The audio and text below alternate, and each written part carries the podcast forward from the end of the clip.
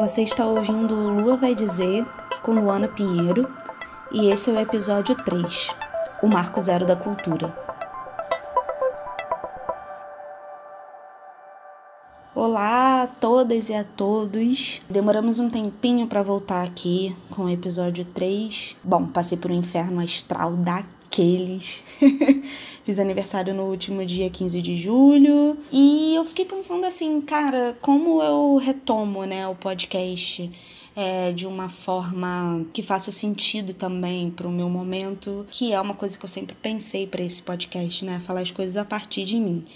E eu esbarrei na semana passada com um discurso de posse do Gilberto Gil no Ministério da Cultura. E eu fiquei com muita vontade de ler ele aqui no podcast, sabe? Que as pessoas tivessem acesso a ele. É claro que se você digitar aí no YouTube você vai ter, mas eu fiquei com vontade de ler com a minha voz nesse espaço, nessa plataforma. Não sei, eu acho que é algo que deve ser pensado e ecoado cada vez mais. É, eu chamei esse episódio de Marco Zero da Cultura porque eu não acredito que a cultura do nosso país, as políticas públicas de cultura do nosso país, possam partir de nada menos do que o que Gil fez naquela época em que assumiu o ministério no primeiro governo do Lula. Não acredito. Se eu faço algum sentido para vocês que estão me ouvindo, queria que vocês me ajudassem nessa reflexão. Vamos lá.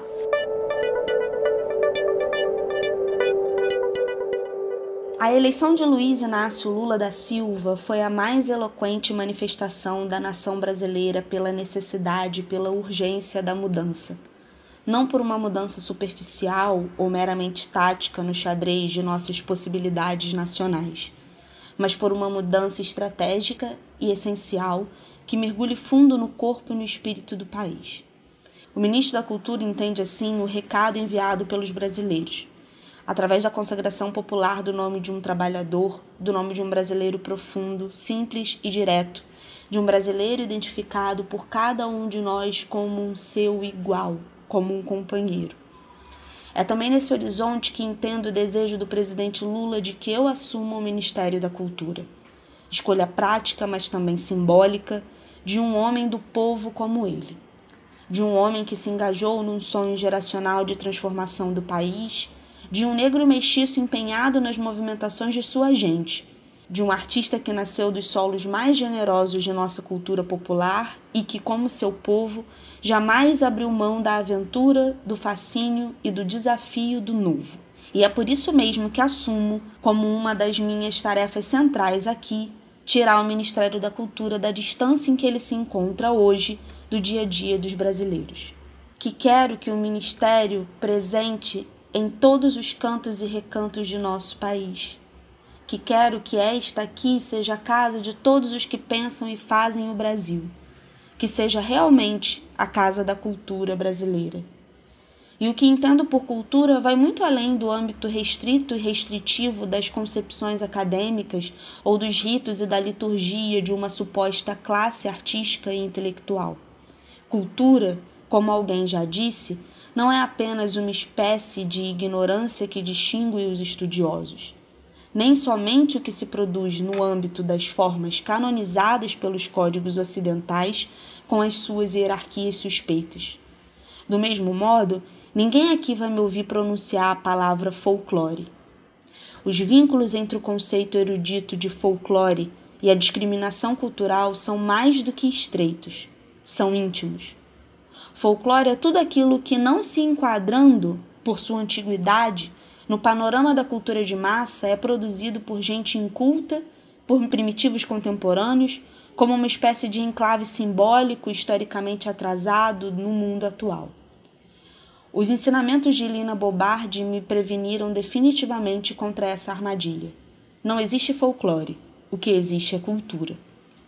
Cultura como tudo aquilo que, no uso de qualquer coisa, se manifesta para além do mero valor de uso Cultura como aquilo que em cada objeto que produzimos transcende o meramente técnico. Cultura como usina de símbolos de um povo. cultura como conjunto de signos de cada comunidade e de toda a nação. Cultura como sentido de nossos atos, a soma de nossos gestos, o senso de nossos jeitos. Desta perspectiva, as ações do Ministério da Cultura deverão ser entendidas como exercícios de antropologia aplicada.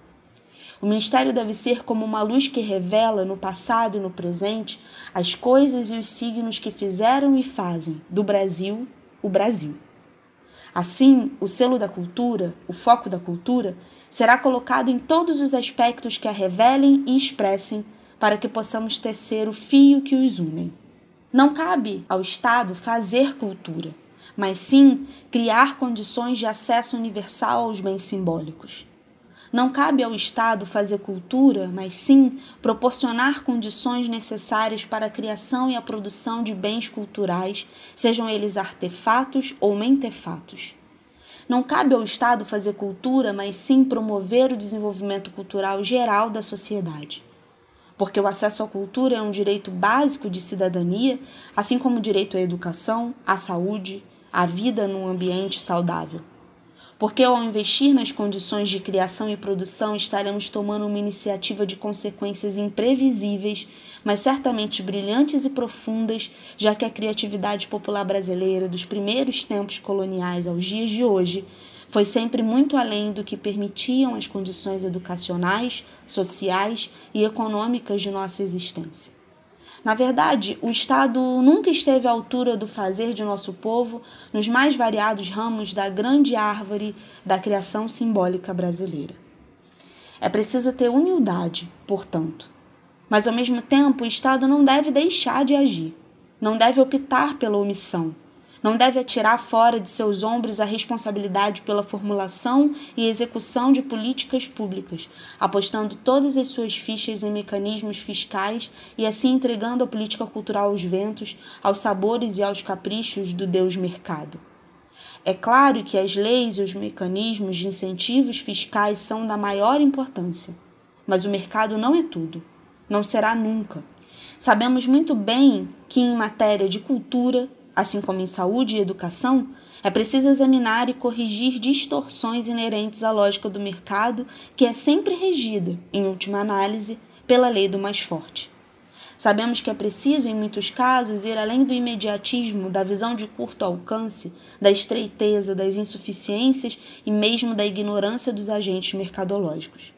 Sabemos que é preciso suprir as nossas grandes e fundamentais carências. O Ministério não pode, portanto, ser apenas uma caixa de repasse de verbas para uma clientela preferencial. Tenho, então, de fazer a ressalva. Não cabe ao Estado fazer cultura, a não ser num sentido muito específico e inevitável. No sentido de que formular políticas públicas para a cultura é também produzir cultura. No sentido de que toda política cultural faz parte da cultura política de uma sociedade de um povo num determinado momento de sua existência. No sentido de que toda política cultural não pode deixar nunca de expressar aspectos essenciais da cultura desse mesmo povo, mas também no sentido de que é preciso intervir, não segundo a cartilha do velho modelo estatizante, mas para clarear caminhos, abrir clareiras, estimular, abrigar, para fazer uma espécie de duinho antropológico massageando pontos vitais mas momentaneamente desprezados ou adormecidos no corpo cultural do país.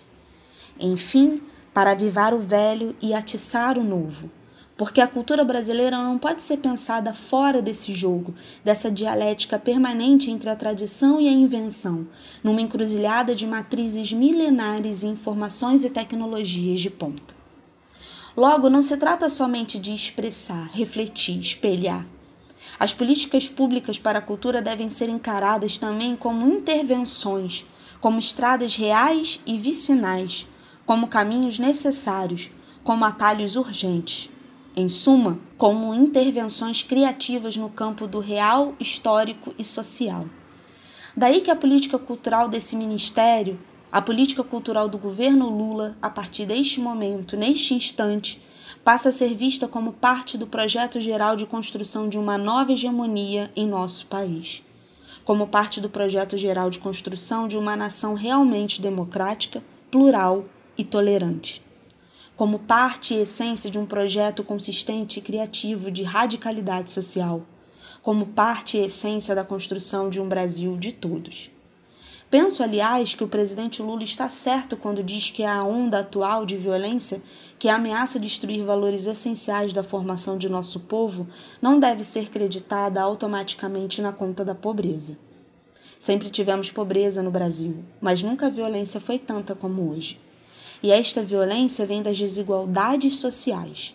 Mesmo porque sabemos que o que aumentou no Brasil nessas últimas décadas não foi exatamente a pobreza ou a miséria.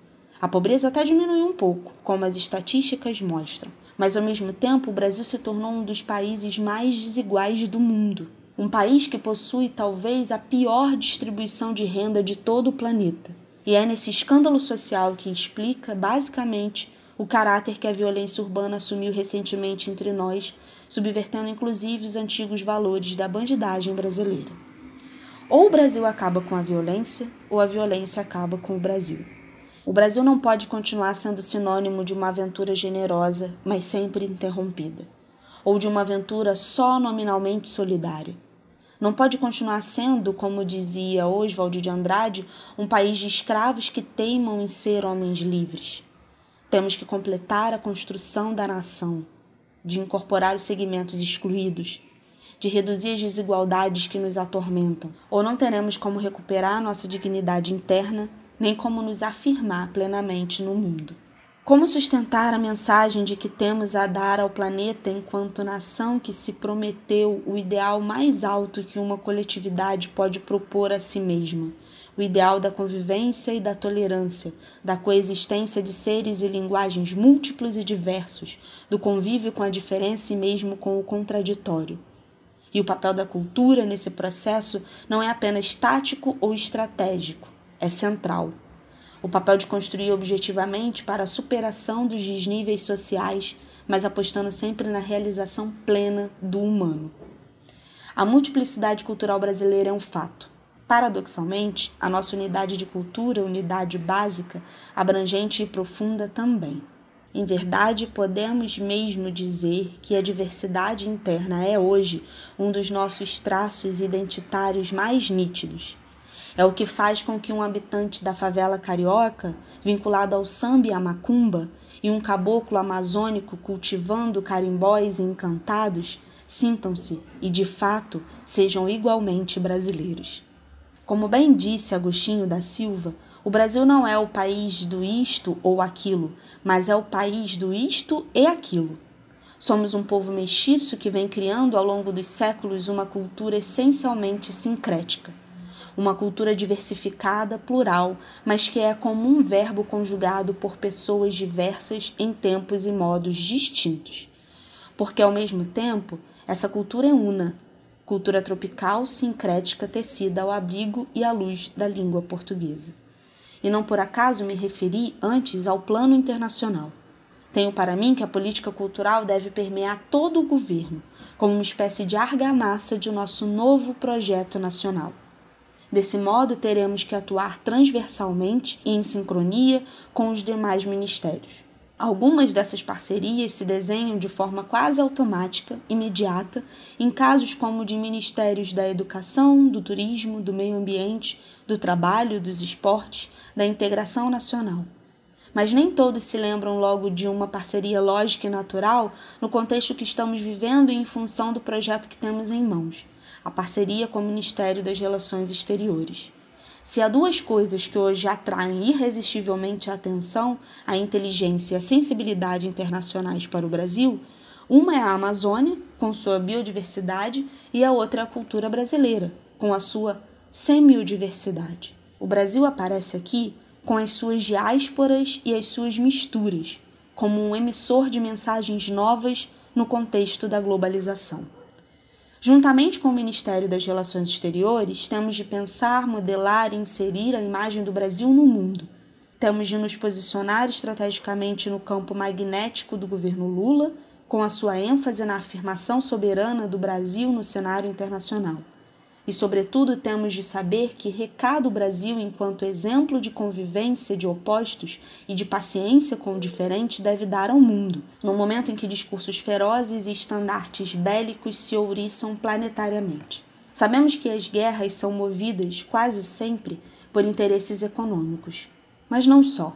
Elas se desenham também nas esferas da intolerância e do fanatismo. E aqui o Brasil tem lições a dar, apesar do que querem dizer certos representantes de instituições internacionais e seus porta-vozes internos que, a fim de tentar espiar suas culpas raciais, esforçam-se para nos enquadrar numa moldura de hipocrisia e discórdia, compondo de nossa gente um retrato interessado e interesseiro capaz de convencer apenas a eles mesmos. Sim, o Brasil tem lições a dar no campo da paz e em outros com as suas disposições permanentemente sincréticas e transculturativas. E não vamos abrir mão disso. Em resumo, é com esta compreensão de nossas necessidades internas e da procura de uma nova inserção do Brasil no mundo que o Ministério da Cultura vai atuar, dentro dos princípios, dos roteiros e das balizas do projeto de mudança de que o presidente Lula é hoje, a encarnação mais verdadeira e mais profunda. Aqui será o espaço de experimentação de rumos novos, o espaço da abertura para a criatividade popular e para as novas linguagens, o espaço da disponibilidade para a aventura e a ousadia, o espaço da memória e da invenção. Muito obrigado.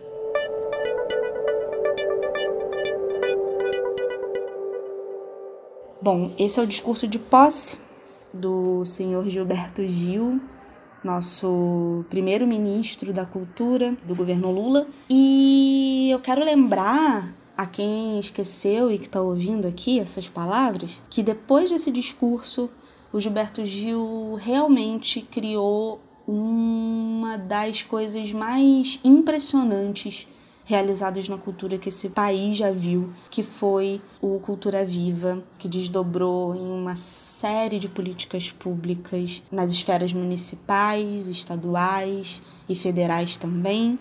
A gente viveu, né, quem se lembra, aí a galera dos 30, 30 e pouquinho para cima, é, que se lembra o quanto os pontos de cultura em todas essas esferas foram fundamentais para a construção da cultura como vemos hoje a gente percebeu o quanto surgiram uma série de possibilidades é, em diversas linguagens, mas como essa pessoa que vos fala, do campo principalmente da arte educação e da linguagem do audiovisual, como as oficinas de audiovisual foram se espalhando, por exemplo, pela metrópole do Rio de Janeiro. E esse é só um dos exemplos do que Gil e Lula juntos fizeram com a cultura né, do nosso país. Então, se esse não é um marco zero para onde a gente deve voltar, eu não sei mais o que é. Eu acredito que esse discurso seja muito atual, atualíssimo e que ele possa refletir é, na cabeça de vocês como refletiu na minha. Acho que essa é uma ótima maneira de retomar o nosso podcast, deixando reverberar as palavras do incrível Gilberto Gil. É isso, galera. Até a próxima. Lembrando que a edição do nosso podcast é da Josi Antunes, a vinheta é do Diego Giovagnoli e as artes sempre a cargo do nosso querido Renato Cafuso. Beijo, beijo e até a próxima.